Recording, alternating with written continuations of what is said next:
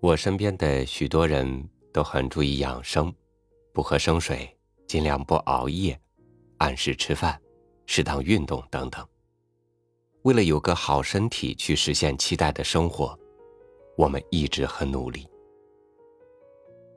今天和您分享梁冬的文章，身体根本不需要太多东西。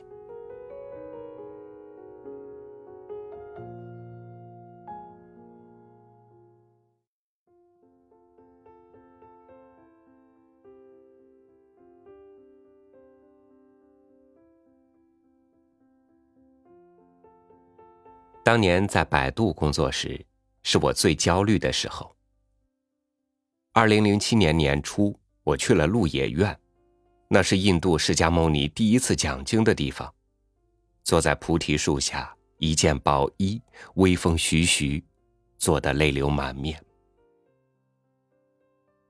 然后我就觉得，我应该离开百度，去传播中医文化。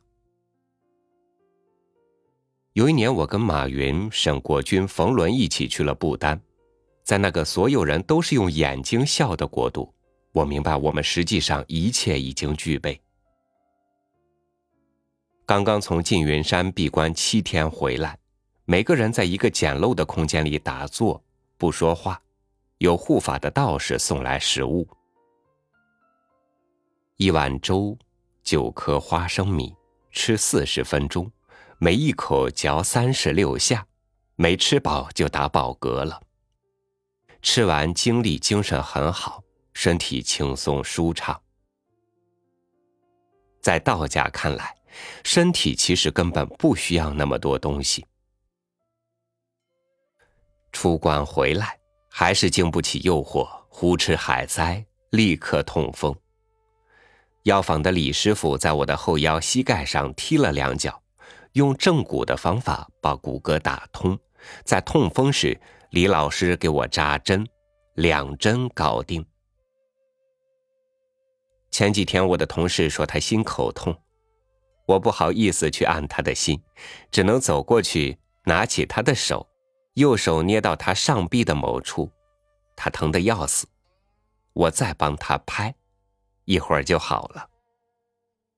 我没有系统学过。但天天看也知道，这是心经走过的位置。一个中医的医术一定和医德成正比。判断一个中医的好坏，看他治病的理路，几句话聊下来就可以。中医治人不是靠技法，是靠心法。心法对的时候，哪怕是很普通的一个药方。在他的手里都有用，他的症会让病人产生信任感。中医一直以来强调，病不是简单的病毒炎症，那是结果和症状。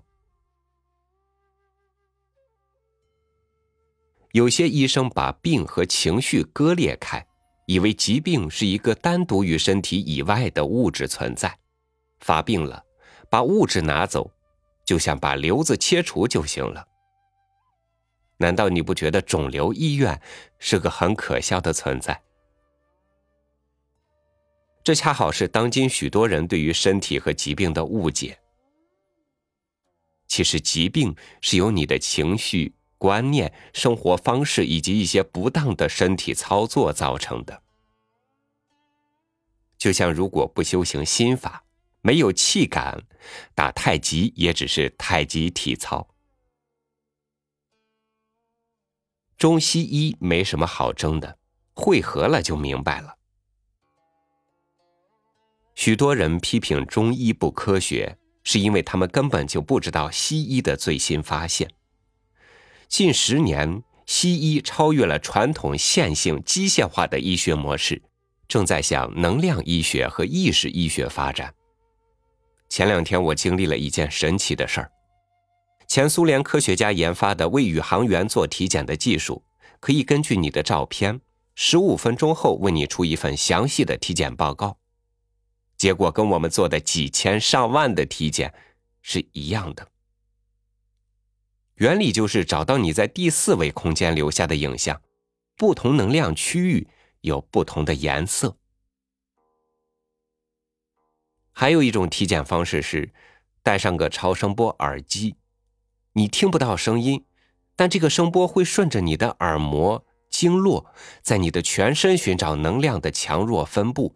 显示屏上立刻呈现你的身体状况，很准。台湾的王维公教授正式申请通过美国专利，他用经络能量来检测糖尿病，不需要破手指，甚至可以盲测，依据就是中医经络的振动频率关系。他告诉我。现在，哈佛医学院正在策划的一系列设备，都是按照东方能量医学的观点去看待身体，重新规划西医的思考模式。二零一五年之后，这些事情会全部推出。现在谈论中医和西医的区别有没有问题，就像两个分别从南坡、北坡向珠峰进发的队伍，明明路途不同。却偏要南坡的人说北坡的事儿，北坡的人说南坡的事儿，有什么好争论的呢？再过几年登顶汇合了，也就明白了。生命就是因果，就是一呼一吸。我们还投资了一家基因检测公司，它的定位是洞见人生因果。你的基因来自祖先，譬如此刻你身上发生的一个基因突变，可能要到一百年之后才能呈现。那时你已经死去，突变却在你儿子或者孙子身上显现。这就是业障，就是因果，跟迷信无关。那群斯坦福的博士后告诉我，研究完基因，你不得不相信这个世界上是有神明和上帝的。安静的坐着不动，过二十分钟，你就能感觉到自己的呼吸和心跳。生命说白了很简单，一呼一吸，气就在中间流转。佛家讲，两经交合的时候，一个人的天命就决定了。为什么出生的那一刻对一个人的生命有这么大的影响？出生前，你的气是母亲给的；出生后，为了对抗大气压力，吸了第一口气，整个血液循环开始启动，朝向大脑的神经元也开始搭建。这瞬间，所有的星球、所有朝向变化、所有的天气变化，它都会在这刹那间形成一个共同的磁场。这磁场决定了你的神经元如何搭建，也就决定了你的思维方式。所以八字也有一些道理。健康源泉不在身体，而在心性。出关之后，我发现，健康源泉不在身体，而在心性。出关之后，我发现很多东西都想明白了。以前能说明白，现在是想明白；以前是知识，现在是知道。我的老师，那些研习中医的长者给予你的智慧，都是特别简单的东西。能量一直在转，并且守恒。郭老对我说。别折腾那么多事儿，做的多，失的多。九十多岁的邓老听我讲互联网，津津有味。我跟他讲最近知道的小道理，他连说挺好，挺好。跟有智慧的长者在一起，无需要他教你什么，看到他那样的表情，就学会很多东西。你想有钱？就跟最有钱的人在一起，你想时尚，就跟最时尚的人在一起；你想活得长，就跟长者多在一起；你想有智慧，就多跟有智慧的人在一起。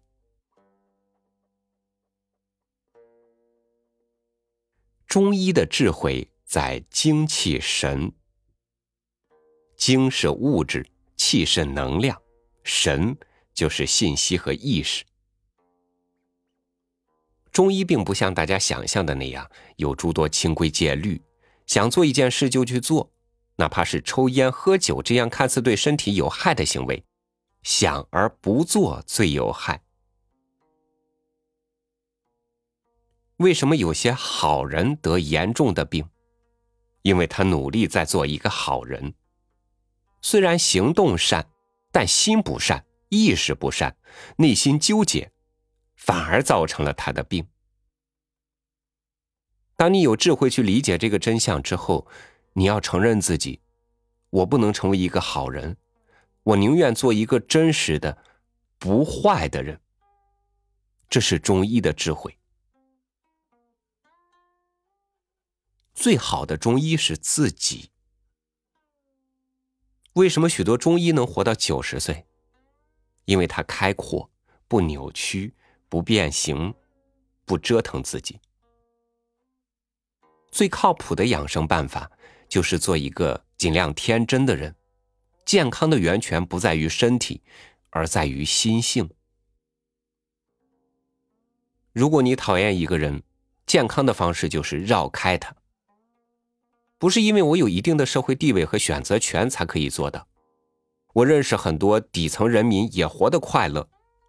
他不喜欢你，就礼貌的说一声：“您先忙，我先走了。”一样绕开。要明白，生气是愚蠢的事，这样你才能不生气。做到这一点，就已经健康了一半。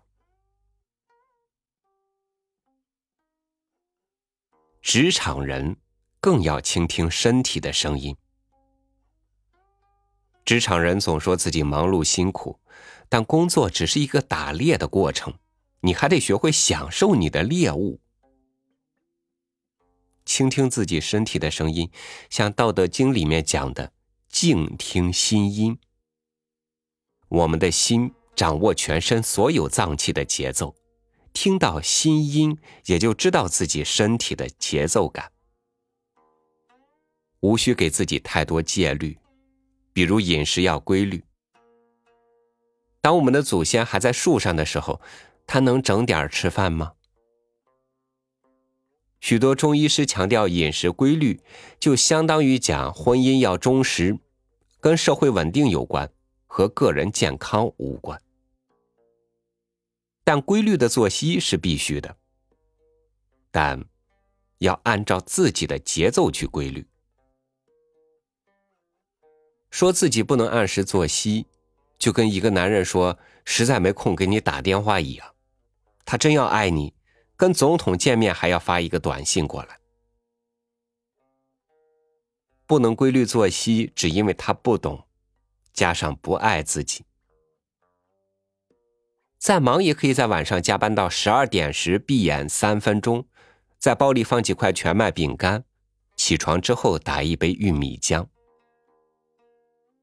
当身体足够好时，他会有自己休息与劳作的节奏。困了就别扛着，醒了就别赖床，渐渐找到自己的规律。人生也是如此。每年起伏，看准今年在什么位置，上升期就工作赚钱，下降期就回家读书。这，也算我给所有人的养生建议。